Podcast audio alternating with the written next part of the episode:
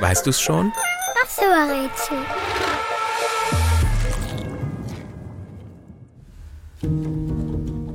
Das Instrument, das wir suchen, kann man sanft berühren, beinahe streicheln oder fest schlagen.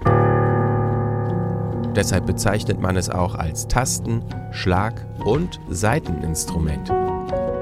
Apropos Saiten, die sind aus Stahldraht und sehr stabil. Das Gehäuse unseres Instrumentes nennt man Korpus. Der ist mit Holzbalken verstärkt und ist so fest, dass man sogar draufsteigen könnte. Das sorgt aber auch für jede Menge Gewicht. Das Instrument, das wir suchen, ist ein Schwergewicht und braucht mindestens zwei starke Menschen, um es zu tragen. Zum Glück ist das Spielen nicht so schwer.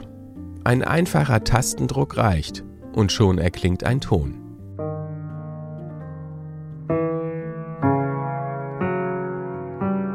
Apropos Tasten. Davon hat es 88 Stück. Die kann man mit den Fingerspitzen runterdrücken.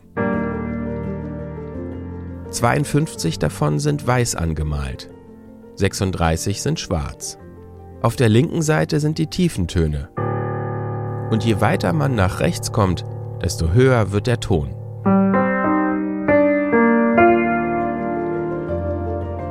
Schon seit über 100 Jahren ist das so. Seitdem hat sich beim Bau nicht wirklich etwas verändert. Es ist perfekt so, wie es ist. Was auch immer gleich geblieben ist, unser Instrument spielt man im Sitzen. So erreicht man auch ganz einfach die Fußpedale. Davon gibt es zwei oder drei Stück. Und? Weißt du es schon? Welches Musikinstrument suchen wir? Ich sag es dir. Es ist das Klavier.